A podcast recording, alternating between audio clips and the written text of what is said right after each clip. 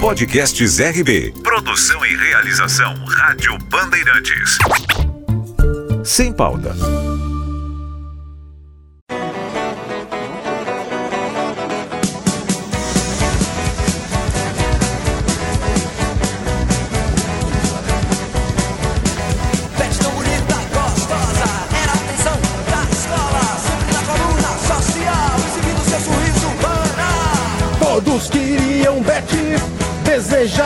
Boa tarde para você que está acompanhando o Sem Pauta aqui pela internet, aqui pelo canal do YouTube, do Facebook da Rádio Bandeirantes.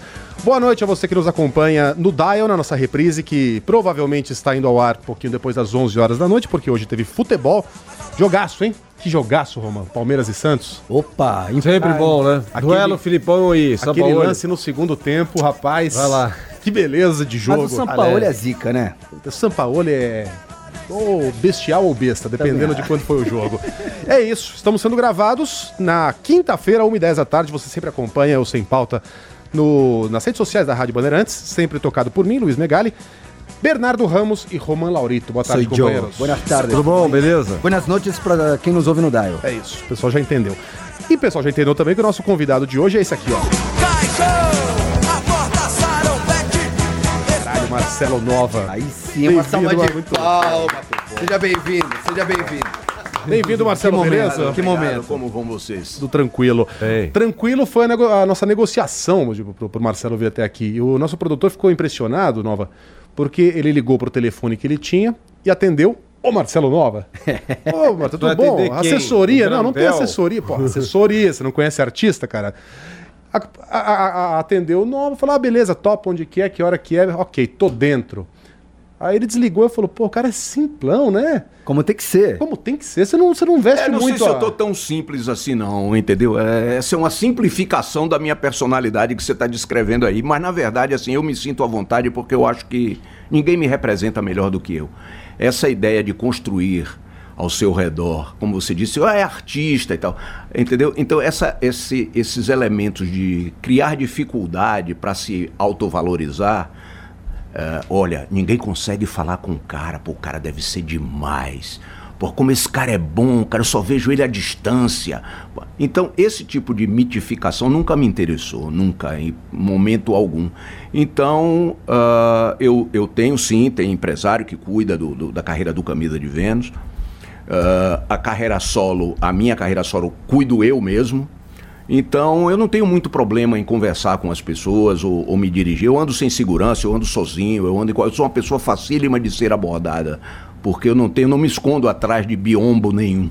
Os caras têm medo de você, né, Nova? Não sei se. Não, não, acho injustificável. Eu sou um cara bem-humorado. Eu sou um cara sempre bem-humorado. É que meu humor, às vezes, é um pouco. pende um pouco para o sarcasmo. Então, as pessoas aqui no Brasil perderam um pouco essa, essa relação de ironia e de sarcasmo. Né? Você faz uma piada, ou, ou nem uma piada, um simples xiste e já tem gente horrorizada porque você falou isso, falou aquilo. Já é um babaca imbecil, racista do cacete, né? Então, o, o, Brasil virou o país da literalidade, né? É, Não existe é, mais espaço para ironia, para sutilezas nesse é, país. Exatamente o que eu estou falando, é isso aí.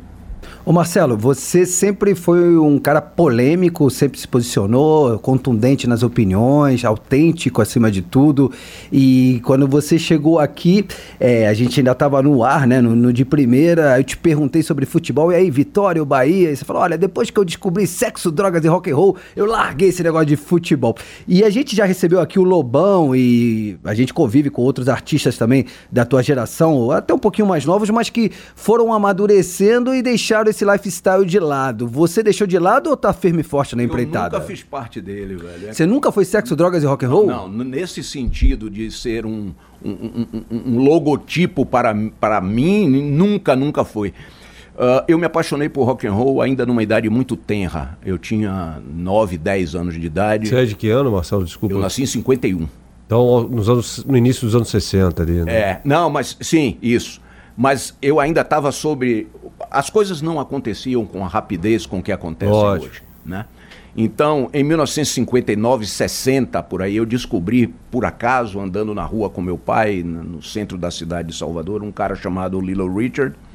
E quando eu ouvi aquela passionalidade com que ele interpretava as canções. Eu não entendia uma palavra, eu não sabia falar inglês e não tinha nenhuma, nenhum conceito a respeito da obra de. Do, nem sequer sabia o que era rock and roll. Foi, foi uma paixão visceral pela música. Uh, uh, olhando de, de, de para trás, penso que meu pai ouvia Frank Sinatra, minha irmã ouvia João Gilberto, então tinha uma certa placidez sonora e acho que Little Richard veio e quebrou com isso definitivamente. A partir daí, eu comecei a me interessar muito por música, muito, né? Vieram Beatles, Stones, Eric Burdon, enfim. E eu fui acompanhando toda essa coisa, me tornei um colecionador chato de música, né? não só de, de, de, de rock, mas de blues e de jazz. E, e a música sempre fez parte da minha vida. Eu não fico um dia sequer sem ouvir música. É, é, é, é para mim, ouvir música é mais importante do que tomar café da manhã. Eu acordo, a primeira coisa que eu faço é botar algum tipo de sonoridade. Que que e se você tivesse faziam? só mais uma manhã na vida para colocar na, na, sua vitrola, qual, qual disco você colocaria? Rapaz, talvez colocasse Walter Franco cana cantando canalha. Mas, ô, Marcelo... Deixa eu fazer uma pergunta. Só o, só, só o aspecto familiar. Sei lá, em Salvador, quando você descobre Little, Little Richards, o que, que seus pais faziam? Seus pais trabalhavam com meu, o quê? Meu pai era médico e minha mãe era terapeuta ocupacional. Eles trabalhavam com crianças que na época se chamavam crianças defeituosas. É, era a terminologia. Hoje aí tem um termo politicamente correto que é Uh, Especiais. Nem, nem, é, especial. É transtorno de não sei o que lá. é, é uma, tem, um outro, tem uma outra especificação. Mas de... o curioso, o curioso é que uh, nós nos deixamos levar por essa ideia de que estamos sempre ofendendo alguém, né? que a expressão criança defeituosa ela era falada por médicos, ela era colocada na mídia de uma maneira absolutamente normal. Eu me lembro que meu pai atendia, meu pai era um, um sujeito que levou às últimas consequências o, o, juramento de Hipócrates, entendeu? Então, ele trabalhava de manhã no Instituto Baiano de Reabilitação, que foi criado por ele, e a, sem ganhar absolutamente nada. E de duas da tarde às sete da noite, ele trabalhava no consultório dele particular, que era onde ele faturava para garantir o sustento da minha mãe, meu e da minha irmã. Então, então é, havia uma campanha, porque o Instituto precisava de donativos, de quem quer que fosse, né? porque vinham caravanas de carros do interior, de ônibus, crianças com poliomielite, crianças com paralisia cerebral. Então se fazia uma campanha. E o nome da campanha era Campanha Pró criança defeituosa. E as pessoas contribuíam e era tudo normal. Hoje seria por, impensável. Por que defeituosa? Porque nasceram com um defeito físico. Era uma criança defeituosa. Não havia essa ideia de que era ofensivo e que estava rebaixando a pessoa ou a criança ou o indivíduo. Esses conceitos que mudam de tempos em tempos, eles na verdade só refletem uh, uma certa máscara que vai sendo colocada sobre a questão em si. O que nos leva a letras do Camisa lá nos anos 80, que se fossem cantadas hoje, você provavelmente seria lançado lá do alto do elevador Lacerda. Isso. Silvia, a então, própria então, Beth morreu. Sim, na época também. Silvia, essa era exatamente a minha pergunta. Hoje, nessa é, é, é, patrulha lacradora aí, se você. Silvia, para você ter uma ideia, não sei, o Marcelo deve lembrar disso, ela foi colocada numa coletânea de rock chamada Show Rock. Que era assim, tinha lá Léo Jaime, cara. Roupa tipo, nova. Roupa... E aí, pá, Silvia. E eu comprei esse disco por causa de Silvia. Até ficava meio constrangido de ouvir na frente da minha mãe, cara. Eu ouvi, eu ouvi a camisa de Vênus escondido, sabia? Não. Eu tô, eu tô, diante aqui, não é, não é porque você tá aqui, não, Marcelo, do meu grande ídolo da música. É o mesmo? grande ídolo. Mais do que John Lennon, uma cara. Mais, cara. Porque é mais próximo, tá aqui. Tá, claro, o Camisa de Vênus tá entre as minhas bandas preferidas, talvez não seja a preferida, mas esse aqui é o meu grande ídolo da música. O único cara que eu realmente adorei e eu ouvi a camisa, um amigo meu, é, o pai dele trabalhava na. Eu não lembro se era IEMAI ou a Som Livre naquela época. Eu acho que era IEMAI. Vocês chegaram a gravar pela IEMAI? Não, nós então não era pela Som Livre. O então primeiro então era disco do Camisa foi Som Livre. Esse então, disco, essa coletânea, inclusive, era da Som Livre. O cara chegava com livre, caixas né? e caixas de fita cassete, pegava as que ele queria e o resto ele distribuía pra galera do bairro. E nessa surgiu o Camisa. O Camisa é uma que ele pegou para ele. Falou: ah. você tem que ouvir isso aqui. Era o Viva. O disco ao vivo do, do, do Caio. Eu falei, caralho, porra. E meu pai me viu ouvindo. Eu falei, Silvia, piranha. Cara. Eu vi muita gente tomar no cu. Falei, não, para com isso. Ele ficou ofendido primeiro pelo palavrão e segundo pela versão do My Way. que ele My gostava Way- de Frank Sinatra também. Ah, sim, sim, sim, sim. My Way é uma Não, versão. não, não, não. My Way é uma versão infame, eu admito. É Só infame es- e- esculachada, É, não. é, é. Mas na verdade, assim, é curioso isso, né? A respeito, a propósito do que estávamos falando anteriormente. Beth morreu quando eu gravei, Beth morreu. Beth morreu é uma canção que eu fiz com Robério Santana, eu fiz a letra, ele fez a música, isso em 1980. Ah, as pessoas ficaram chocadas com. ah, espancaram Beth, violentaram Beth, ela não se mexeu, Beth morreu. Hoje, o Brasil é um país, isso 40 anos, 39 anos depois, o Brasil é um campeão de estupros. Quer dizer, aquilo que parecia absolutamente inconveniente na época, na verdade, estava relatando a mais pura realidade. Na- nada mais, nada menos. Hoje talvez o cara ouvisse e falasse, mas que puta crítica social que o? Camisa de Vênus tá fazendo. E Silvia, cara, Silvia eh, nunca foi uma das minhas canções favoritas. A- a- até eh, ela só foi incluída no Viva porque nós estávamos saindo de um contrato com a RGE e indo para o Warner. E nós tínhamos ainda, por obrigação contratual, ah, nós devíamos ainda um álbum para a RGE. E eu precisava de, de colocar cinco canções neste álbum, inéditas. Tanto que o Vivo é um disco curioso. Apesar de ser um disco ao vivo, ele tem cinco músicas. Era um disco em ou seja, a metade do disco era de músicas É, inéditas. era o que tinha. Era, era de músicas inéditas. E eu, eu tinha que colocar essas cinco inéditas. Uma delas era a Silvia, que na verdade era uma brincadeira que nós fazíamos no ensaio. Um dia alguém levou um chifre de alguém, e aí, ah, piranha, não sei o quê, aquela vaca e tal, blá, blá. Então era uma brincadeira que nós fazíamos. Quando nós colocamos no álbum, ah, com todos os palavrões e, e tudo mais, é, tinha um radialista chamado Ricardo Henrique, ele trabalhava na Rádio Transamérica. Ele foi o primeiro cara a começar a tocar Silvia ah, desbragadamente no- no- na rádio e botava um bip em cima dos palavrões. Né? Ô sua, pip! Silvia, pip! Pô, a música inteira era pi, então. A música inteira era pi. E, e ele tocava. 15 dias depois que ele botou a música no ar, ele me ligou e me disse: Marcelo, olha, sua música na rede Transamérica, porque era no país inteiro, No Rio de Janeiro, eu tocava, eu morava no Rio. é a música mais pedida para tocar e a mais pedida para não tocar. Eu disse, me caiu como uma luva isso, né? É, quem precisa de um milhão de amigos é Roberto Carlos, né? é verdade? Se você tiver meia dúzia de bons amigos, já tá bom pra caramba. Ter um milhão de amigos é. Tá distante do que eu imagino. E aí, Silvia era uma canção engraçada, divertida. Apesar do, do bullying com as meninas que se chamavam Silvia, era uma canção bem-humorada. Né? Aliás, as Silvias desaparecem. Você conhece alguma Silvia com mais de 20 É a minha anos? vizinha. Tem, cara. Como Cara, eu- tem, tem uma frase mão nessa na- música. mão no Todo pau homem, vizinho, todo homem. Não, tem uma frase. Cara, mas vocês não estão atentando para o grande Todo homem verso. que sabe o que quer. Pega o pau pra pega bater. o pau pra bater na Isso, mulher. cara. Todo mundo Que entendia isso? o que é que era. Ninguém imaginava que Essa- você estava pegando um cabo de vassoura para espancar sua esposa. Né? É uma brincadeira. Aliás, em cima de Roberto De Carlos. Roberto Carlos, que todo osso se apaixona por uma mulher. Então havia isso. Com o passar do tempo, a como a música, como a letra funciona pra mim como uma, uma piada, com o passar do tempo a piada foi ficando sem graça. Porque a as pessoas ouvem ocasionalmente. Eu tinha que não só ouvir, mas tocá-la profissionalmente toda semana. E aquilo foi me cansando eu parei de tocar Silvia. Eu parei. É uma música chata. É Silvia, piranha. é. Eu parei de tocá-la. Pois muito bem.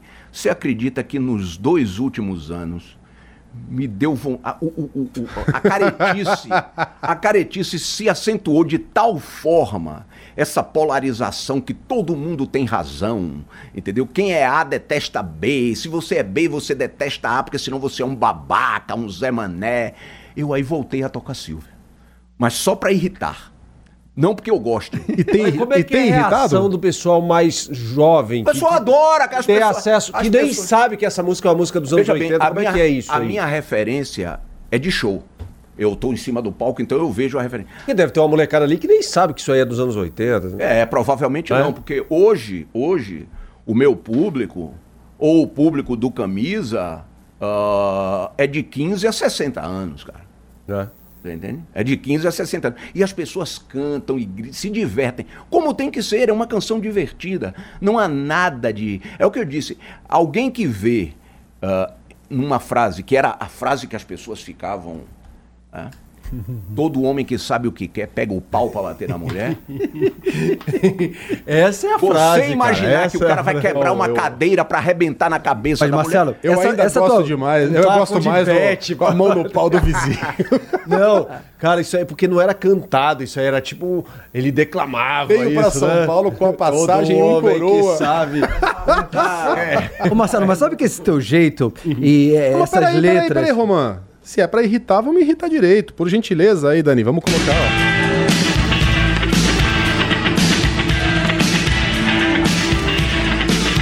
Pô, e essas bases, assim, qual a influência musical do Carinho? Você A letra. não tá mais saindo, mas eu desconfio que você tá me traindo. Ô Silvia! Você podia até não gostar da música, mas no show era pontual. E por aí vai. Não, as pessoas adoram. Até hoje as pessoas gostam. Quem vai ao show espera que, que, que, que eu toque. Na maioria das vezes eu não toco. Entendeu? Porque eu não maldade, sou jukebox. que né? maldade, Esse que maldade. e ficar- O cara ficar pedindo, toque isso, toque aquilo, toque isso, toque aquilo. Pô, eu tenho um trabalho de 20 álbuns gravados em 39 anos de carreira. Se eu tenho que fazer algo, é tentar mostrar um pouco de tudo que eu fiz, não necessariamente de uma forma cronológica, mas não posso ficar preso Refém. às favoritas de quem quer que seja.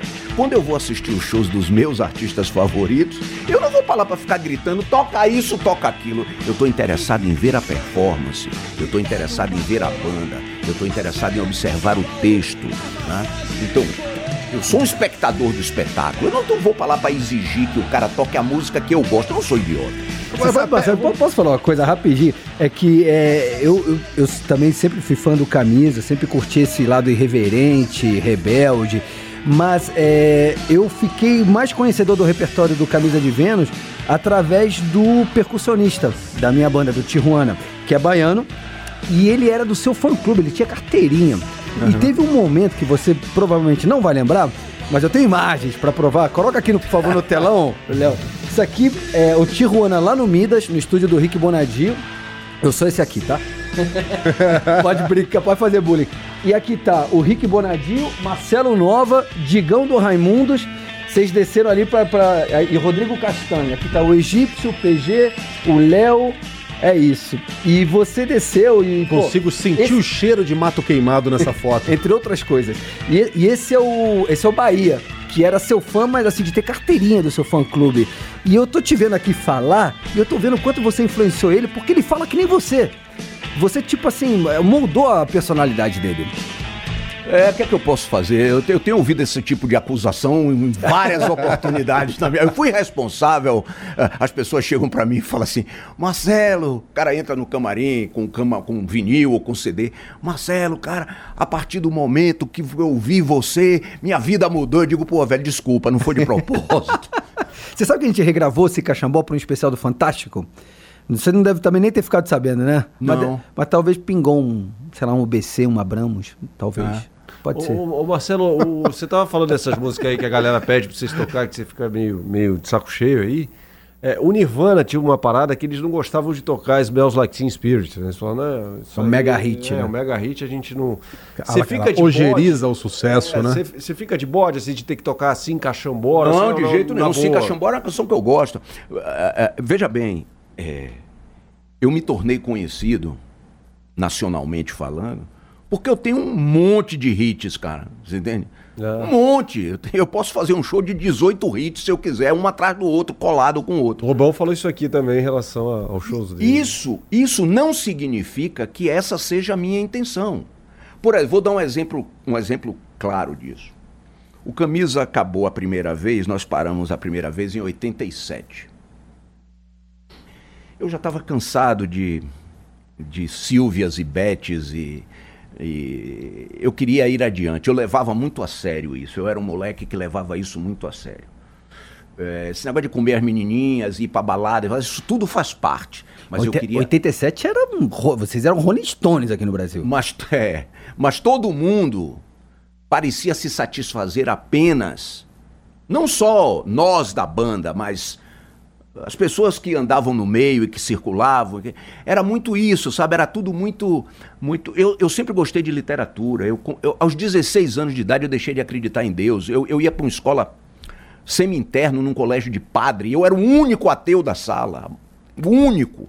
E as pessoas ficavam chocadas porque um menino de 16 anos que não acreditava em Deus. Eu não acreditei em Deus porque ninguém enfiou isso na minha cabeça. Foi uma reflexão, apesar de um adolescente ou de um pré-adolescente, foi uma reflexão e não uma ideia, não um pensamento. Né? Nasce uma criança na África agora com AIDS. Vai ter seis meses de uma vida miserável e sofrida. Nesse mesmo minuto, nasce uma criança em berço de ouro na Suécia, vai viver 90 anos, vai ter uma família saudável, uma vida próspera. E, e- e- então, onde está aí o, o, o relojoeiro nisso? Não existe isso, né? Nós somos frutos do acaso. Como diria Luiz Buñuel, como disse Luiz Buñuel, o acaso é o senhor de todas as coisas. Você está dentro de um carro, tem um, tem um senhor no carro, ele está fumando um charuto, ele joga o charuto pela janela, o bêbado que está na esquina vê o charuto cair, corre na direção do charuto, o carro, o caminhão vem e passa por cima dele. Se ele não tivesse visto aquele charuto jogado naquele minuto por aquele senhor, ele continuaria vivo. São exemplos tão banais e tão corriqueiros que destroem para mim. Também não estou interessado que ninguém me. Eu detesto esse negócio de seguidor. Eu não tenho Facebook, não tenho um Instagram, só tenho profissional. Profissionalmente, pessoalmente, não me comunico com ninguém através de mensagem de texto, nada dessas coisas. Eu falo. Então, ah, não vejo a menor possibilidade. E não via já aos 16 anos. Então, eu comecei a me interessar por literatura. Eu li Aldous Huxley com 16, 17 anos. Admirável Mundo Novo. É, Admirável Mundo Novo. E As Portas da Percepção, que eu não entendi chondas. Mas o fato de não ter entendido, ao invés de me limitar ou de limitar a minha busca pelo conhecimento literário, aumentou a minha busca. Eu disse, ah, eu não entendi, mas eu vou me esforçar, eu vou entender essa zorra. O meu aprendizado de inglês, por exemplo, eu até os 15 anos de idade eu não sabia falar inglês, sabia aquela coisa de ah, you, love, baby e tal. She loves you. É, she loves you, yeah, yeah, yeah. Um dia eu estava aqui em São Paulo, eu passava férias aqui em São Paulo, na casa de uma tia minha ali no Jardim Paulistano. Eu estava no banheiro, a temperatura era de 4, 3, 4 graus, um frio para baiano, então, assim, que eu, e nessa época eu morava em Salvador, eu não, não passava nem perto dessa temperatura. Eu estava no. Abri água quente toda no banheiro para tomar banho, o rádiozinho ligado, não me lembro se era na Eldorado, era uma rádio qualquer aqui de São Paulo. Eu me lembro do banheiro totalmente enfumaçado e uma voz fanhosa, completamente diferente das vozes que eu tinha como referência de rock, que era Mick Jagger, ou John Lennon, ou, ou- ou Paul McCartney, ou Eric Burdon. Uma voz fanhosa. Once upon a time you dressed so fine, through the bums a dime, in your prime, didn't you? O que é isso? Como é que esse cara tá cantando na rádio? É, o que é esse isso? cara não tem voz pra o isso. que é isso? E aí eu descobri que era um texto que não acabava. Os versos eram enormes. Aí vinha o refrão e mais versos e mais versos. Eu fiquei interessado naquilo. Eu achei Tem alguma coisa aí, né? tem alguma coisa nisso aí.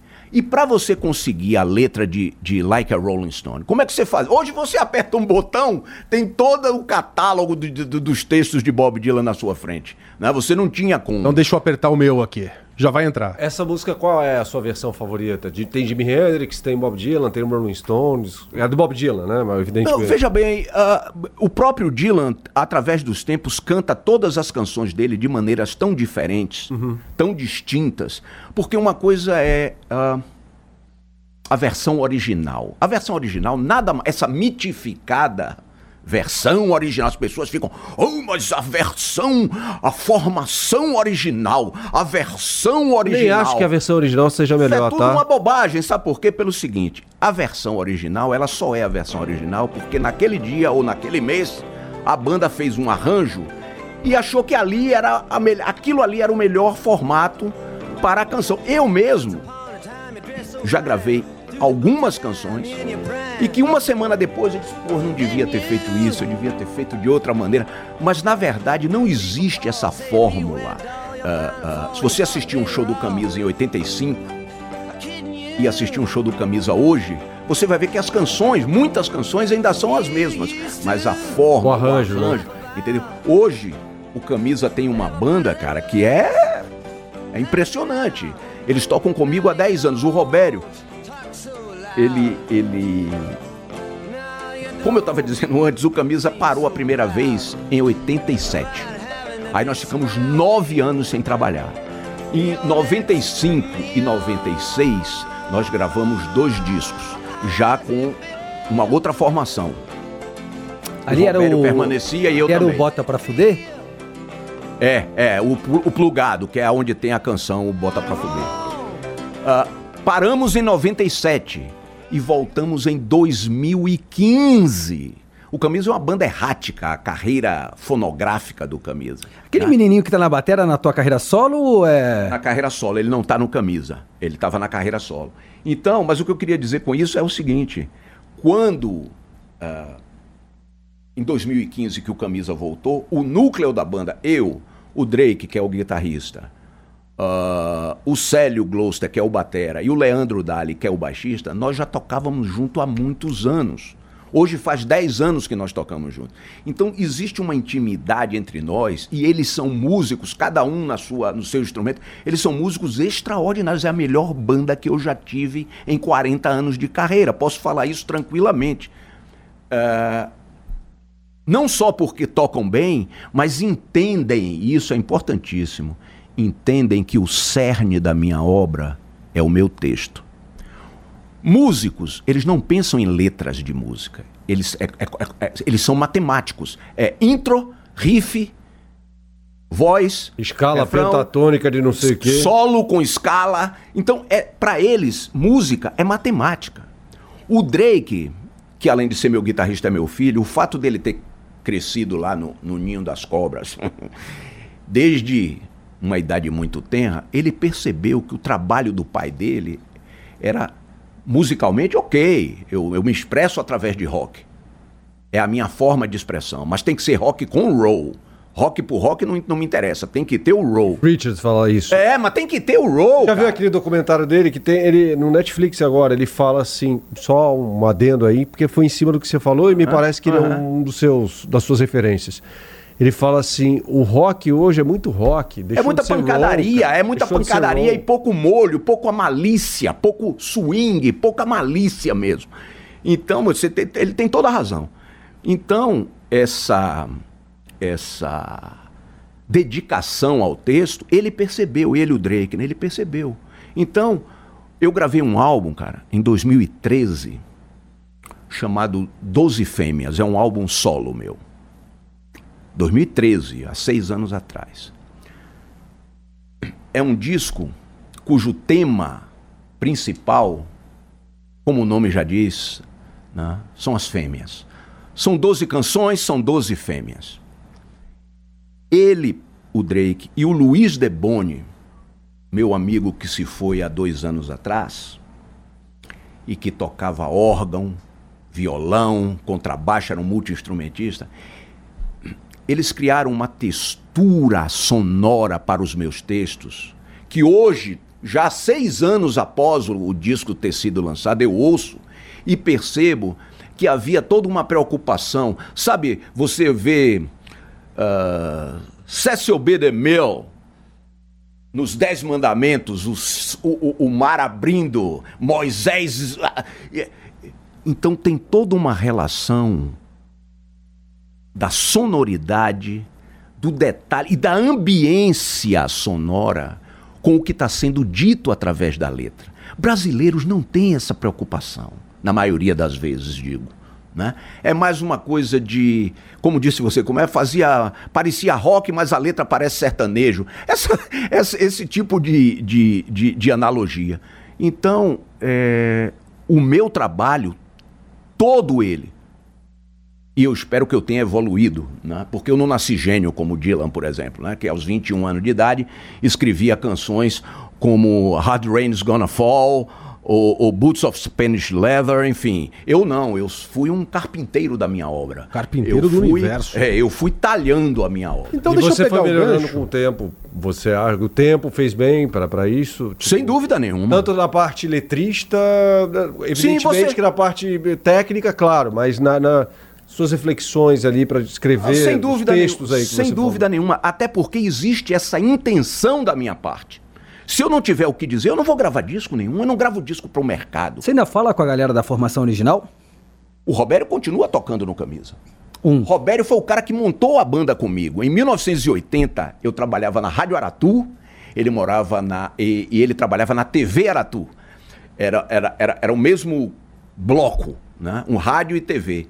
E um dia eu cheguei pra ele e disse: Robério, eu quero montar uma banda já há muito tempo, mas agora eu vou pôr isso em prática de qualquer jeito. Você sabe tocar algum instrumento? Ele disse: Claro que eu sei. Sei tocar guitarra. Digo: Pô, então vamos marcar um ensaio. Aí ele disse: Posso levar alguém comigo? Ele pode. Leve... Ele levou o Cal, que acabou se tornando o guitarrista. E o Cal disse pra ele: Olha, descobrimos, claro, que Robério não tocava uma nota sequer do instrumento. Aí disse: Olha, você fica com o baixo e você fica com. Eu vou ficar com a guitarra, o Cal falando, né? E você faz tudo que eu fizer na guitarra, você faz igual no contrato.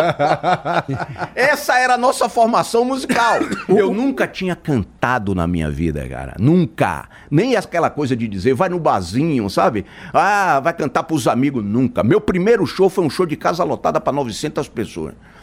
Primeira vez que eu subi no palco pra cantar profissionalmente, com ingresso vendido e tal, foi assim, porque o nome Camisa de Vênus Era isso que eu te falar. dividiu a Bahia no meio. Esse- vocês já chegaram causando por causa do nome. A ideia foi, foi sua ou foi uma obra conjunta da galera? Não, foi minha mesmo. Aliás, quem está nos assistindo, talvez seja jovem, não saiba que camisa de Vênus era a antiga nomenclatura de Sim. camisinha. É. Era camisa. Você vai fazer sexo? Use a camisa de Vênus. Que é um nome poético, negócio que na época né? parecia um saco de Vênus, supermercado. Vênus a deusa, né? No- Mas você tinha alguma, ou tinha um- uma história por trás do Camisa de Vênus? Sim, Desse nome? porque a banda era muito ruim, ninguém gostava. Os amigos que iam assistir nos ensaios, quando saíam, diziam que coisa incômoda. Aí eu digo, porra, Camisa de Vênus. camisa de Vênus. Incômoda. Mas, mas era, era Uma cortação de onda, uma cortação de onda. Ô, ô, Marcelo, eu preciso perguntar sobre isso, que é, eu tomei aqui um... Agora, curi... desculpa, desculpa. Manda brasa. Agora, você ver o Camisa de Vênus hoje, é curioso ter falado isso, porque esse foi o nosso começo. Mas a banda evoluiu de uma maneira, e tem que ser, porque não adianta você ficar Hoje querendo... pode chamar lubrificante tailandês. Pode. É melhor. Você me deu uma boa ideia. Vou começar a anunciar os shows do Camisa agora. Não perca o show do lubrificante tailandês. Bota um cara lutando Muay Thai ali no... Mas diga o que você estava falando. Não, rapaz, é, quando o Lobão esteve aqui, é, a gente queria falar aí, entre outras coisas, evidentemente, sobre o show lá no Rock in Rio, que mal aconteceu no Rock in Rio 2, né? Ele Levou a bateria da mangueira e tal, e os caras começaram a atacar coisa, ele mandou a galera para aquele lugar, enfim. E, e, cara, eu tinha 14 anos de idade, né? Eu acho que eu não consegui me expressar direito. E era uma oportunidade, era a única por- oportunidade que se tinha naquela época, 90 e, início de 91, para ver os caras de que eu gostava naquela época, né? O rock mais pesado, Judas Priest, o Megadeth, até o Guns N' Roses, né? E, e ele falou: ah, Rock Rio é uma merda, não presta, e você. E tá tudo certo. Em 85, no primeiro Rock in Rio, vocês arrebentavam a boca do balão já. Por que não rolou? Ou vocês não tinham o menor interesse naquilo? As duas coisas. Primeiro, eu nunca me interessei por participar de grandes eventos apenas por participar. Mas não era assim um- um- uma afirmação de que o Brasil finalmente entrava no circuito mundial. Eu nunca me senti representante de nada. Eu só represento a mim, a mais ninguém. Não quero representar esquerda, direita, centro. Eu só represento a mim. Minhas atitudes são tomadas de acordo com o meu ponto de vista profissional. Não estou interessado em agradar ninguém ou em bajular ninguém para poder ocupar um determinado espaço, seja lá ele qual for. E olha, eu Pode parecer arrogância isso que eu estou falando, mas eu estou falando isso, meninos, do alto dos 39 anos da minha carreira. Eu não preciso disso e não devo nada para ninguém. Mas na época você não tinha essa maturidade. Não, não Você tinha. ficou chateado de não entrar Não, mas naquilo? pelo seguinte, mas aí vem a segunda parte da pergunta dele, que é o seguinte: de cara, nós nos incompatibilizamos com a Globo. De cara. Nós fomos contratados em 1983, pe- como você lembrou, lá pela Som Livre. Pois muito bem. Gravamos o álbum. Aliás, o disco ia sair por um selo pequenininho, chamado Fermata. Alguém da Som Livre apareceu no estúdio no dia que nós estávamos gravando e falou com o Tuninho Calça Justa, que era o cara que tinha nos levado para dentro do estúdio, e disse: Esses meninos têm que ir para Globo. Quando ele me falou, eufórico, eu disse: Velho, intuí. Velho, isso não, não, não me parece que vá funcionar. Vai dar certo. Acho que as expectativas do outro lado são outras. Bom, Imagina os caras tocando no Globo de Ouro. bom. o disco foi lançado. Chico e Caetano. O disco foi lançado. Chego lá. Chego lá daqui a Vai pouco. ter? Em Chico e Caetano. Chego lá. O disco foi lançado. Três meses depois, rádio nenhuma queria tocar. Tinha uma rádio no Rio que tocava, que era Fluminense, Maldita. e uma rádio em Porto Alegre, a Ipanema, Ipanema. E era daqui. que tocava. Bom, fizeram uma reunião para que. Qual que era o single? Beth morreu. Meu primo Zé primeiro e depois Beth morreu. Primo Zé. Mas ninguém trabalhou nada, porque imagina, chegava numa rádio. Como é o nome da banda Camisa Verde? Não pode, não pode. O pobre do divulgador, coitado. Benê, que encontrei com ele outro dia. Coitado, ele ficava sem graça. Eh, Tinha que vir pra mim e dizer, pô, não vai dar pra rolar entrevista por causa. Eu já sabia disso. Programa de televisão, não pode, não pode, não pode. Bom. Só, Reunião. só um parêntese. Você colocou isso depois, Ah. você transformou isso em música. Já com o Raul, eu não podia aparecer na televisão porque É. minha banda era nome de palavrão. Exatamente. Nome de palavrão. E aí, cara, o, o- na reunião foi colocado o seguinte: olha, vocês vão ter Globo de Ouro, Chacrinha, todos os programas top da época. Vocês vão fazer tudo, vai- música na novela. Fosse assim. Música na novela. Música na novela, você vai ter e tal. Só precisa uma coisa: mudar o nome da banda. Aí eu digo, porra, bicho, eu dei um duro da porra pra montar essa banda, pra provar, provoquei uma celeuma, um- uma confusão em Salvador jamais vista. Você tá entendendo? Dividi a cena musical no. Fui, fui uma espécie de Nero do rock baiano. Toquei fogo na cidade. Pra chegar agora aqui em São Paulo, ou no Rio de Janeiro, e mudar o nome da banda, faz sentido nenhum. A pedido da Rede Globo, né? E- que era grande representante E do com um gráfico na parede, preso na parede, que mostrava é, é, é, em tinta azul a escalada que nós eventualmente poderíamos fazer se seguíssemos o conselho de gravar um disco ah, com outro nome. Aí eu senti aquela responsabilidade nas costas naquele momento, que eu era o mais jovem na reunião. Só tinha diretor da Globo, eu, eu era o, o menino da história. Né? Menino não, eu já tinha 30 anos. Mas enfim, eu era o mais jovem da história. Aí. E aí? Eu aí pensei, digo, pô, nós morávamos oito pessoas, seis homens e duas mulheres, num apartamento de quarto e sala, na Barata Ribeiro, Barata Ribeira. oito no apartamento de quarto e sala. Eu, eu, eu, eu dormia com o chulé do guitarrista a um palmo de distância de mim, cara. Aí eu pensei nisso e disse, ok. Vamos mudar o nome da banda. Vamos ganhar dinheiro, né, cara? É, vamos mudar o nome da banda e vamos ganhar dinheiro. Ah, muito bem. Você já tem alguma ideia do nome da banda? Naquela época as bandas eram A Cor do Som, Clave, Nova. Clave de Sol, Heróis da, Roupa Resi- Nova. Heróis da Resistência.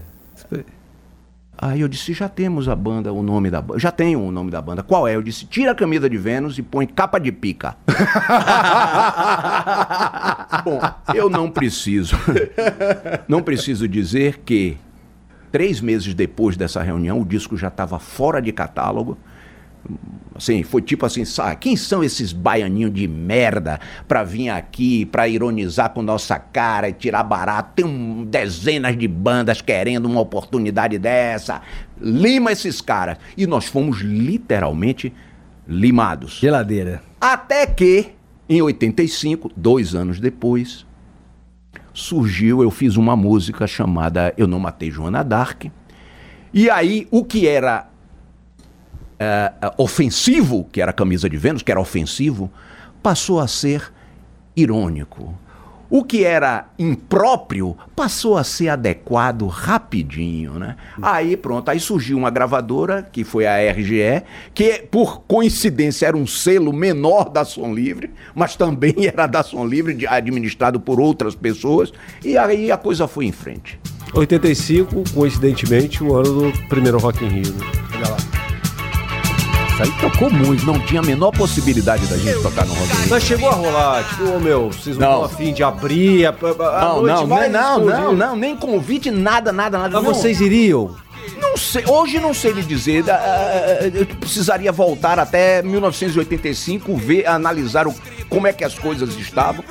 Não sei, não, não, não realmente não sei. Marcelo dizer. Nova. Nunca cheguei a cogitar dessa possibilidade, você entende? Era, era, era uma maré tão adversa.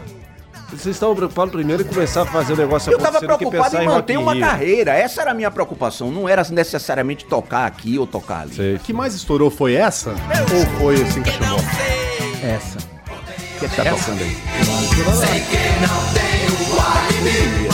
Ah, foi assim, Beth morreu, teve a sua. ah, e depois, De- Beth morreu virou um hit com o passar do tempo. É curioso isso, não foi de imediato. Mas aí teve vários na sequência, né? Teve, é, a gente falava hoje mais cedo, Vai. pô, tem essa, tem aquela, tem, é muito rico. será que ele vai tocar violão? Qual que a gente vai pedir? É, Eu tenho uma achou playlist. que eu fui. Ei, galado. Eu pediria ou Metástase ou, pô, sei lá. Não, eu pediria essa aqui. Eu tenho uma, aqui. uma playlist de 68 músicas. São as minhas músicas favoritas da história. Tem de tudo, cara. Tem é, Megadeth, tem música popular brasileira, tem, tem Hoje, absolutamente hoje tudo. tocou muita também, hoje. E Hoje foi gravada por vários artistas. Charlie Brown gravou. E uma- Com você, né? Você, participou. Biquíni Cavadão, Biquíni muita Cava- gente E gravou. co- em que momento você decide resgatar, ressuscitar o Raul Seixas? Não foi bem isso, não. Não foi assim. dessa forma, não. Ele tava esquecido. Não, veja bem, antes disso nós éramos amigos, muito antes. Ele era disso. seu ídolo? Sim, no princípio era um. Não, ídolo. eu- eu- olha, você quer que eu lhe diga quem foi meu grande ídolo? Meu grande ídolo foi um cara chamado Ian Hunter. Ele liderava uma banda inglesa chamada Mott the Hoople nos anos 60. Por que, que ele foi meu ídolo? Porque ele tinha um cabelo enorme, todo encaracolado, e ele usava óculos escuros. E o meu cabelo sempre foi liso, sempre. Até quando eu deixei ele cair por, pra baixo dos ombros, ele continuou liso. Eu disse, puta, eu nunca vou. Era, era- era numa idade. Ídolo é uma coisa. Desculpa. Ídolo é uma coisa que acontece numa idade onde você tá precisando de referências, cara. Entendeu? Você não tem ainda uma personalidade formada. Você ainda não.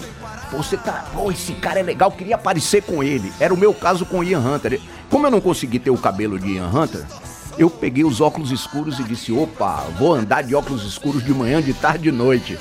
Era a minha maneira de parecer com Ian Hunter. Isso é ídolo. Raul era um artista que eu admirava. Foi o primeiro cara que me chamou a atenção para textos em português. Tá? Eu vi Raul com uma banda chamada Os Panteras em Salvador. Eles não tinham um material próprio, eles cantavam covers e versões de, de- de- Chuck Berry, Jerry Lee, essas coisas. No início dos anos 70 foi que eu fui ouvir Ouro de Tolo e, e evidentemente que a letra me chamou a atenção. A- o texto de Raul, aquela coisa dele dizer com simplicidade coisas que não são tão simples assim. Né? Por exemplo, mamãe disse a Zequinha: nunca pule aquele muro. Zequinha respondeu: Mamãe, aqui tá mais escuro. Parece simples, mas não é. né? O que é que está no lado escuro que tem toda essa atração e essa fixação na cabeça de, de um moleque? Né? Aí, aí já é uma outra. Você citou o Ouro de Tolo, é sensacional. é, é, eu, eu, eu, devia estar contente pelo meu trabalho, pelo meu salário, então, mas eu acho tudo isso uma merda, eu quero mais. Enfim. Mas a esse- maneira como ele fala isso, né? o tobogã, É, praia, macaco, carro, tobogã, pipoca. pipoca. é, é, é, essa, é, é, esse desprezo pelo lugar comum, né, ele se distanciava muito da linguagem da MPB, que era a linguagem etílica, não é? Do laia ladaia, sabadana, ave Maria, laia ladaia, jan, jan, jan, um- uma caipirinha com um esquitum, esquitum, esquitum. Aí vem um cara e diz, eu acho isso uma merda. Esse cara era Raulzito. Raulzito foi o cara que disse que tudo isso que se fazia na época era uma merda, né? Mas é que agora para fazer sucesso, para vender disco de protesto, eu também tenho que reclamar. Então eu vou reclamar, porra. Liga o rádio e ouço um chato que me grita nos ouvidos, pare o mundo que eu quero descer do Você entende? caralho. Então Raulzito ele tinha essa essa individualidade. Ninguém parece com ele. Ninguém parece com ele. né? Ele tem uma maneira própria de escrever. E confesso a você que para minha surpresa total, estava eu no Circo Voador, porque eu já tinha assistido shows dele, mas ele eu, eu era um cara lá no meio da plateia. Ele não tinha a menor ideia de quem eu era. Eu estava no Circo Voador, o Camisa de Vênus ia tocar. Rio de Janeiro. Rio de Janeiro. E Jussá, que era a pessoa, e é até hoje, né, a pessoa que comanda o circo, ela me disse: Olha, Raul tá vindo aí para lhe assistir. Eu digo: Ah, conta outra, Jussá. Raul não gostava de ninguém. O rock brasileiro dos anos 80 ele execrava. Ele ridicularizava todo mundo. Você tá entendendo? Tipo esses caras Paralamas, Legião. Todo mundo! Não sobrava ninguém. Ele era a ironia em pessoa. E claro, estava defendendo o território dele porque ele era de uma geração mais velha. Há exemplo de Jerry Lee Lewis, que quando os Beatles surgiram, Jerry Lee ficou puto porque viu que ele já não era mais a bola da vez. Isso acontece, tem ego na parada, tem um monte de coisa. Surgiu uma. Esses moleques chegam aí querendo me ensinar, porra, como é que se faz rock and roll. Não é por aí, não, entendeu? Eu entendo isso perfeitamente. E aí, é, para minha surpresa, ele apareceu no, no circo. Eu, na maior cara de pau, o convidei para dar uma canja. Ele topou. Tocamos quatro ou cinco canções de uma colada na outra, tudo em Lá maior. eh, De, de, de Gene Vincent, e Eddie Cochran, e Chuck Berry, essas coisas. E a partir daí, ele me deu o endereço dele, eu, eu fui e eu dei o meu endereço para ele. Ele foi. ele- logo na sequência, ele tinha um show em São Paulo, aqui em São Paulo, e eu fui ver o show. O show acabou não acontecendo porque ele caiu na metade do show. E, e Tony Ozaná, que era o guitarrista, teve que levar o show até o fim. Eu fui no camarim saber se ele estava bem. Ele disse: Menino, é você, do Camisa de Vênus. Pô, rapaz, que bom que você veio e tal. Eu digo: Ó, velho, te dei meu endereço, vou te dar de novo. Aparece lá quando você tiver afim. 15 dias depois ele apareceu, um domingo de manhã, ele apareceu e tocou a campainha da minha casa. Ele, a mulher dele da, da época, era a Lena, Tony Ozaná, o guitarrista, e a esposa de Tony. A partir daí, cara, se desenvolveu entre nós uma amizade que perdurou até o dia que ele morreu. Qual que era o estado Então essa história da ah, Raul tava assim, tava assado. Velho, a- a- a- a forma como nós conduzimos a nossa relação, pra você ver, isso foi isso que eu tô lhe contando, aconteceu em 83. Nós só fomos, só fomos compor a nossa primeira parceria em 87, quatro anos depois. Nós saíamos juntos. Nós, nós saíamos juntos.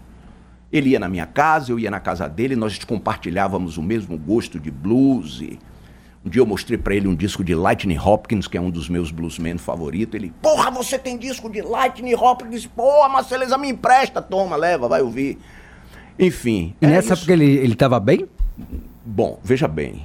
Raul tem um quadro, tinha, né, um quadro de alcoolismo crônico. Ele era alcoólatra, Raul era alcoólatra. Então ele tinha pedaço, já tinha operado o pâncreas, já o fígado já não era mais o mesmo. Ah, ah, digamos assim, do- complicações decorrentes de alcoolismo. Né? Sim, tinha, claro que tinha. Tava ruim. Mas Sim. criativamente, quando vocês começaram a fazer coisas juntos, bem. A cabeça tava legal? Tava, tava. O problema, na verdade, é o seguinte, cara, em algum momento, e isso é uma coisa que só ele poderia explicar. Em algum momento, penso eu, evidentemente, posso estar enganado, deu um, um clique na cabeça, ele perdeu o interesse pelas coisas. Quando nós começamos a fazer nossa turnê juntos, que foi em decorrência do Panela do Diabo, né? porque naquela época eu tinha um contrato com a Warner, eu tinha uma relação boa com o André Midani, que era o diretor-geral da Warner, e ele não tinha gravadora nenhuma. né? Ele- ou melhor, ele tinha uma gravadora Copacabana, que com todo respeito à Copacabana, não é uma gravadora para segurar um artista do tamanho de Raul. né? Então, ah, André me disse, olha, Marcelo, eu fui a André e disse, André, contrata Ra- Raul, cara. Pô, como é que pode Raul sem gravadora? Ele disse, Porra, vocês não estão fazendo uma turnê juntos? Por que, que vocês não gravam um disco junto? Eu digo, velho, porque nós nem conversamos sobre isso. Eu tô vindo aqui para lhe sugerir a contratação dele. Não, vamos falar com o Raul. Vamos. Ligou para Raul, eles, eles não se falavam já há um tempo. Ah, Raul topou. Começamos a trabalhar compondo canções para o que viria a ser o Panela do Diabo. E a partir daí sim nós começamos né, a ter uma, uma, uma, uma relação profissional. Porque nós não tínhamos relação profissional nenhuma. Nós éramos dois perdidos numa noite suja. E você, nesses 40 anos de rock, já Só subiu teve. o som um pouquinho.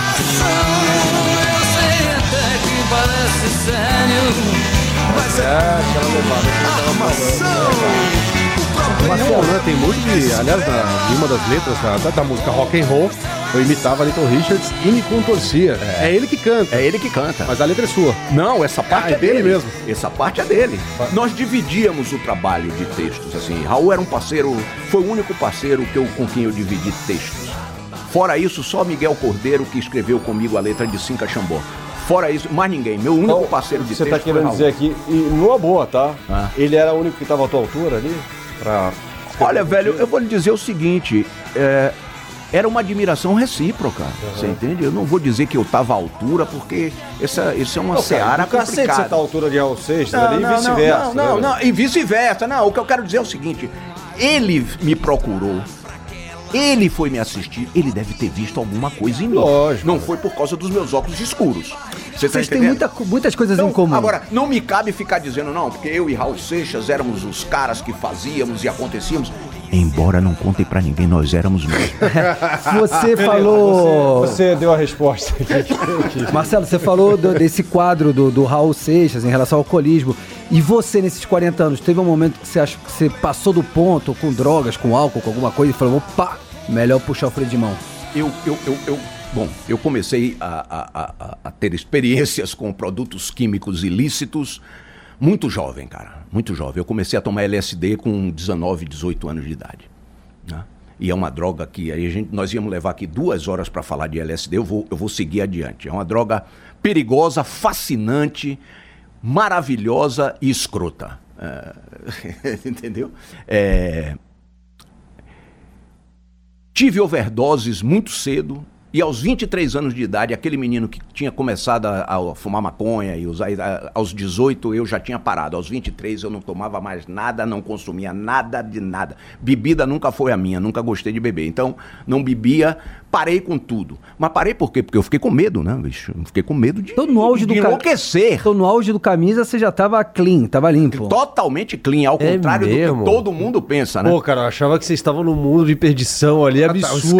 Scarface, enfiando a cara, né? Bom, bom. Na lama, né, cara? Os outros, cada um responde por si.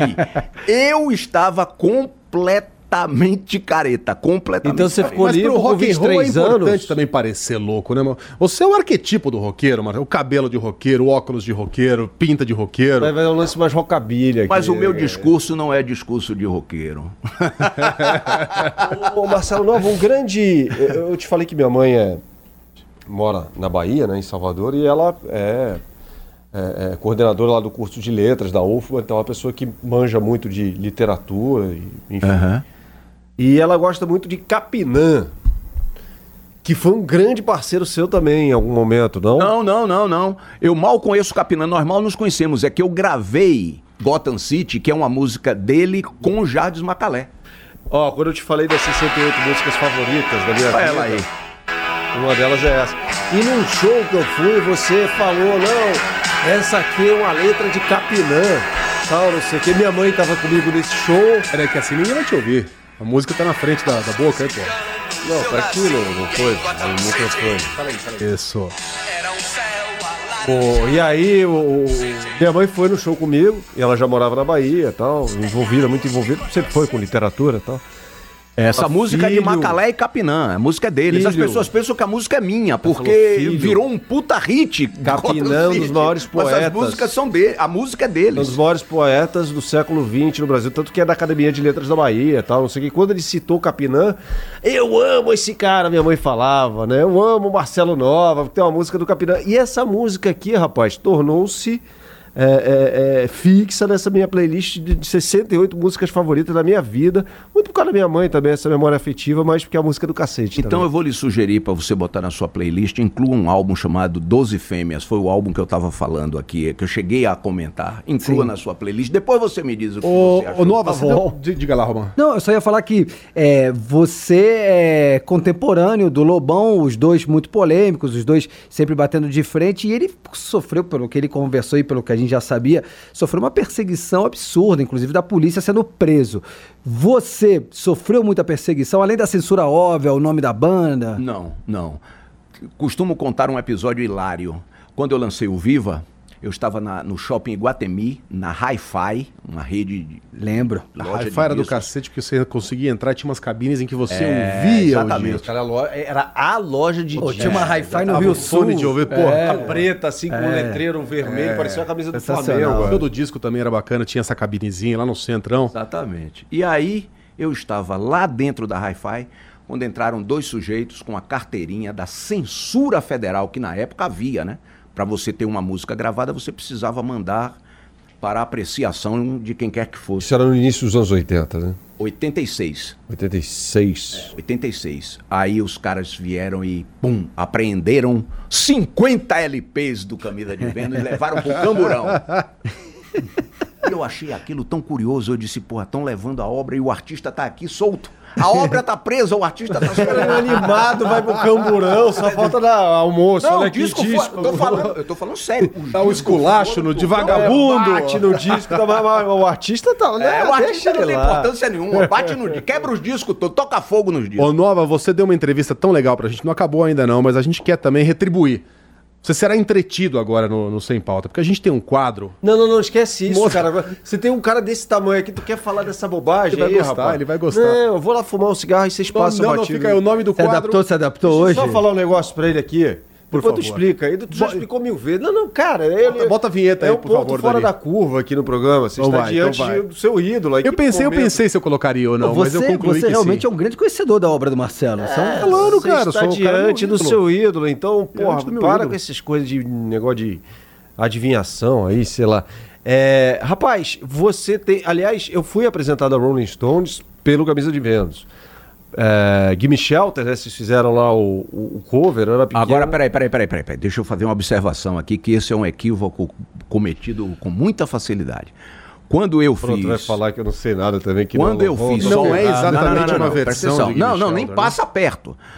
A letra de Sol Fim nada tem a Não ver. tem nada a Peraí, ver. Peraí, a letra com a letra de Gimme Shelter. A música e a métrica nada a ver, a não ser o refrão que eu intencionalmente me apropriei do Oh Children e, e coloquei a Oh crianças, isso é só o fim. A música é completamente diferente. Isso. completamente Me expressei diferente. mal, E a o letra não tem refrão, nada. é o tá refrão. longe de ser cover. Me expre- Não, a, a- a- a letra não tem absolutamente nada a Não é ver uma com o versão. refrão. Não, não é, não é. Não, eu Não, viajei nada, aqui. Nada, O nada, refrão nada, tem a mesma letra, nem o ritmo O, é igual. o refrão, sim. A letra não. Just a shot away. Não, É, não. Crianças, Chora away, é, só o chora fim. é, só o fim.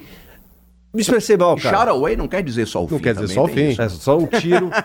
é, falava que um tiro ia iniciar É um a Terceira Guerra. Mundial. É, é que, é, que, é que o refrão de Que na época Shelter- teve uma galera que falou, ah, que o plagiou, plagiou, mas não foi sim, isso. claro que não. O, o, Não, o- mas se o- fizesse uma, uma versão também, qual o problema? O, o, o, o- é, exato. Qual é o problema? é, é, o refrão de Gimme Shelter é tão marcante, Whoa, children, que as pessoas só lembram disso. A música, só o fim, cara, tocou durante sete meses em rádio FM sem parar.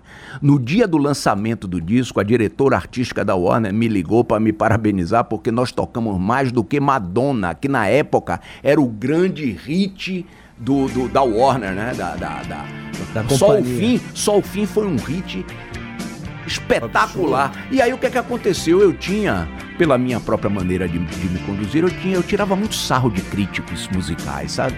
Na maioria das vezes, críticos musicais, na maioria das vezes, são como eunucos numa suruba, né? É, eles querem ver, né? Eles querem participar, Mas não mas eles não podem, cara. Mas são loucos. Geralmente tem, tem umas negócio. bandinhas que não deram certo nunca, né? Mas são loucos pra estar no meio do negócio. Então, mas aí. Isso é só o fim. Isso é só o fim. É, então, e porra, eu, isso era anos 80. Aí eu falei, meu. A minha mãe, meu pai lá ouvindo, falou: não, filho, isso aí é uma música, uma parte da música do Rolling Stones, né? Eu comecei a ouvir Rolling Stones por causa disso. Mas é, você tá mais aí pra Beatles, Rolling Stones, o que que você. Ah, eu gosto de ambos. Eu gosto de ambos. Foram, foram bandas seminais na minha vida. Eu cresci ouvindo esses caras. E, e, e, e The Animals, né? Que é uma banda muito pouco conhecida aqui no Brasil. Eu não A gente começou, Rising Sun, começamos o- É. de primeira de hoje com né? Animals. Eric Burdon, pra mim, é o. Burdon. Assim, é a puta voz, assim, de, de blues de branco e, e, e- e rock and roll inglês, assim. Ele Canta é o. coração, Mas com qual é o disco da tua vida, cara? Ah, não tem um disco, não. Fala um. Não, não, não. não Você não- tava falando aí que, Boy tem. Boy disco antes de você. Vou, vai. Talvez se eu tiver de um aí. escolher um, Little Richard. Foi o primeiro disco que eu ganhei do meu pai porque eu insisti que ele me desse. A partir daí eu comecei minha coleção de discos. Sem ele eu não teria começado. E a sua coleção tem, evidentemente, todos os Rolling Stones e todos os Puta, Tem Beatles. coisa que você não queira nem saber. Mas vem Pô, cá, cara, aí. Eu tô velho pra isso, mas não consigo livrar-me desse vício. Ah, pra concluir aquilo que você falou, eu parei de, de, de, de- de droga, de disso, daquilo, e não bebi nada. Em 2001, eu estava assistindo Dave Letterman com meu filho em casa e de repente senti um soco no estômago. Um, que é isso? Caí no chão, uai, uai, uai.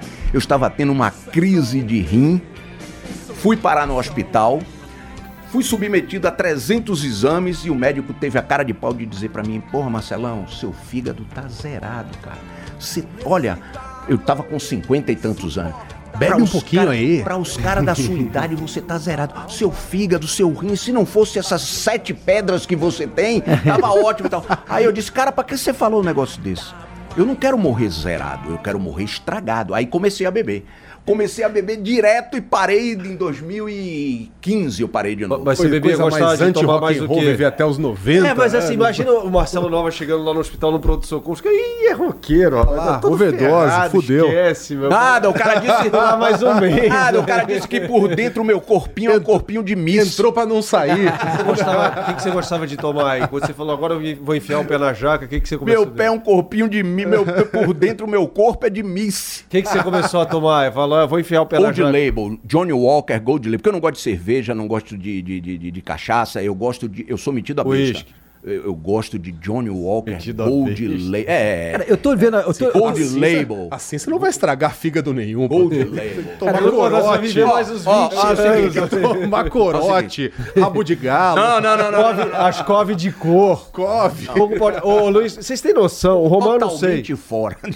O Romano não sei, porque o Romano é muito do, do Não, eu goró. também não sou muito do álcool, Mas não. nós, a gente deve ter um fígado, como certamente, mais ferrado do que o. Não, é, como, do- como diz um colega meu lá de Minas, fala, eu, eu tomo umas vodka Mas, que cara, o eu nome comecei- tem 15 consoantes e não tem vogal, que é o, é o nome da vodka, é o barulho que você faz quando bebe. Tá? eu comecei a beber tanto, eu me entusiasmei tanto com essa ideia de me tornar um alcoólatra depois dos 50 anos, que em 2014, 2015, cara, começou a queimar tudo aqui dentro. Eu fui fazer uma endoscopia. Mas, mas o álcool faz. Pô, O cara, cara, você falou, agora o cara todo- falou, velho, você tá com uma gastrite maior do que você. Aí eu disse, ó, quer saber? Parar de beber. Esquece isso aí. Foi tudo bom. Eu não tenho saudade de nada na minha vida, cara. Tudo teve seu momento, tudo teve sua hora. Então, eu bebi quando tinha que beber, fumei quando tinha que fumar. Tá tudo certo, velho. Tá tudo certo. Eu agora tô pensando é no meu próximo trabalho, é nisso. Como é que pode, né? Sair é, uma figura como o Marcelo Nova, como o Raul Seixas e ao mesmo tempo a mesma cidade fabricar na boquinha da garrafa. e é uma, né? mas Você é- tem uma explicação pra isso? Também fabricou Ô, Dorival João Caymmi, Gilberto, você tem. João Gilberto, Não, não, saiu muita é, coisa exato, dali, Você tem no. Rio de Janeiro também. Os personagens da Bossa Nova, não tô nem você falando bem, mas- os caras do mas funk. Não, bem. mas não são tão Tem contemporâneos. uma tem observação, distância. tem uma observação de cunho social aí nisso que você falou, que é o seguinte. Nos anos 80, quem ouvia rádio AM, eram, eram todos ouviam rádio AM. Com a- o surgimento da FM, houve uma presumível elitização da FM. As programações eram completamente distintas. Rádio AM era música de povão, música FM tinha Johnny Mattis, tinha não sei quem, era Paulinho da Viola, Chico Buarque de Holanda. Então tinha uma presumível diferenciação de programação. Quando as FMs começaram a pegar os artistas da AM e colocaram na sua programação, aí acabou isso, porque essa divisão, na verdade, era feita do, do- do- do- alto de uma cadeira. Ela não correspondia. Um amigo meu em Salvador ah, ah, ah, me disse, ele foi numa na casa de um outro amigo dele, onde estava tendo uma festa, casa com piscina e quadra de tênis e tal. E aí, de repente, ele viu a babá da filhinha do amigo dele, de três anos de idade, com a babá ensinando o negócio da garrafa. Isso foi lá nos anos 80, e a- fazendo a criancinha abaixar na garrafa. Ele disse que ele ficou tão A puto. mamadeira. É, ele disse que ele ficou tão puto que ele foi falar com o amigo. No meio do caminho, ele viu a babá, a filha e a mãe, a esposa do amigo, dançando na garrafa. Então, bicho. O errado sou eu. Então, o errado sou eu. É isso aí. Mas- mas tu vê como é que as Dança coisas nessa são. porra da garrafa. Dança aí. Mas, aí tu vê como é que as coisas são, malandro. Você não podia ter no início dos anos 80 uma banda chamada Camisa de, Men de Vênus, porque era ofensivo, né? Aham. E você podia ter criança de 10 anos dançando na boquinha da garrafa. É, do, né, foram épocas diferentes, né? 80 Não, e não, 90. mas, né? teoricamente. Sim, era pra sim, muito ser, próximo. Né? É, Então- ma- é mais ofensivo isso. Então hoje não tem Rayman. Não tem momento. Não, Rayman. hoje não tem Aliás, é, Rayman. não, porque é só bobagem. É o meu bullying lá, ao qual eu me referi quando você Tá bom, chegou fica aqui. pra semana que vem. É. Marcelo, muito legal. A gente recebeu aqui o Marcelo Nova, vocalista do Capa de Pica. Sensacional. Não, não, lubrificante coreano, Tailandês, não. lubrificante tailandês. Tailandês. Mete o lutador de. Marcelo, Escuta. Obrigado, meu velho. Imagina, Mega. Obrigado a você pelo, a vocês pelo convite. Estamos aí, velho. Você sabe Estamos que essa aí. semana foi uma um longo processo de convencimento. Eu- nós três fazemos esse programa há um tempinho já. Um programa que a gente se diverte pra caramba. Aí os caras falaram, vem uma Marcelo Nova.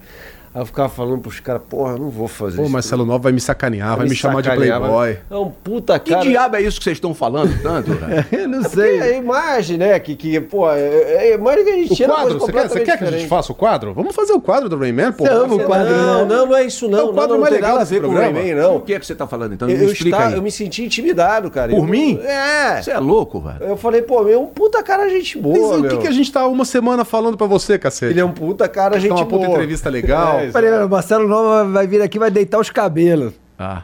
Ele Eu, deitou. eu Vai me confesso. arrebentar. Vai me chamar de playboy, vai Eu nem sou playboy, eu- eu- eu- a gente tava conversando com o Lobão. ah, ah, Playboy é marcou, não, não. Porque o Lobão falava, não, eu estava andando ali, minha mãe, na casa da minha mãe no Itaiangá, não sei o quê, andando Porque o pela Lobão Vila- maltratou um pouquinho ele, ele ficou traumatizado. Não, não maltratou, coisas eu não eu maltratou. Aí ele, não, porque eu ia lá no Itaiangá, na Vieira Soto, porra, malandro, eu morava no Grajaú, lá na Zona Norte. Eu estudava na Zona Sul, então eu tinha. Pô, nego me chamava de suburbano, porque você sabe que no Rio de Janeiro, quem nasce pra lá do túnel Rebouça é, Aham, sub- é tudo suburbano, né? aham. Do- do- do- da Tijuca a Campo Grande é tudo a mesma coisa pros caras da Zona Sul. Eu falo, pô, não sou playboy coisa nenhuma, né? Mas, pô, Playboy. é, Que playboy, rapaz. É, você também, então. E, e eu tava meio assim. Eu falei, pô, o Mauricinho. cara, o cara vai me esculachar. O cara vai me esculachar. Mas o papo, o papo foi, foi muito interessante, foi muito interessante. Até entra no lance que a gente falou mais cedo. Vamos esquecer esse negócio de estereótipo e vamos, vamos valorizar mais as ideias que a pessoas, as pessoas têm, Claro, o conhecimento claro. que elas têm, né? E cara? tivemos grandes ideias. De novo, Marcelo Nova, obrigado pela Marcelão. participação. Se você está aí acompanhando, já sabe, inscreva-se no canal, curta, clica lá no sininho, Isso. clica em tudo que tem que clicar e espalhe a boa palavra se você gostou desse programa. Se você não gostou, conta pra todo mundo que tem um programa terrível por aí, vocês não podem ver, nem que seja pra odiar. Beleza? Mas ouçam Porque e vejam. Audiência não Ah, tem quero ideologia. só dar um recado aqui. Pois não. Manda abraço. Sábado agora estaremos. ah, o Camisa estará no, no Mineirão, depois de amanhã. E dia 13 de. Tem outros shows, mas minha cabeça, minha memória é. Enfim, dia 13 de julho. Tem página do, do, do Camisa no Facebook. Tem, Né? Tem. Eu não vejo, mas tem. Deve ter. 13 de julho aqui em Deve São ter. Paulo, que eu já tô sabendo. Deve ter, deve ter. Eu não acompanho nada de internet, cara, de, de, Porra, de 13 mídia de julho, social, vamos? acho uma chatice. Dia, e dia 13 de julho tem show em Salvador, é dia do rock. Salvador? Salvador. Mas São Paulo tem em julho também que eu vi. Tem, tem. Na concha acústica que do legal, Teatro é Castro muito legal Alves. lá, é muito legal. É, aquilo ali, aquilo ali racha no meio quando eu vou pra lá, velho. Aquilo ali é. A, a, a encrenca é grande. Mas é o e dia 19 de julho, ou seja, o show é, em Salvador é no sábado, dia 13, dia do rock. E dia 19 de julho, aqui em São Paulo, no Teatro Bradesco. Ah, Nós legal. vamos fazer o lançamento do nosso novo DVD e CD duplo gravado ao vivo em Porto Alegre, o, o- que se chama Dançando em Porto Alegre. Nós vamos estar É fazendo. ali o no. Shopping Bourbon, né?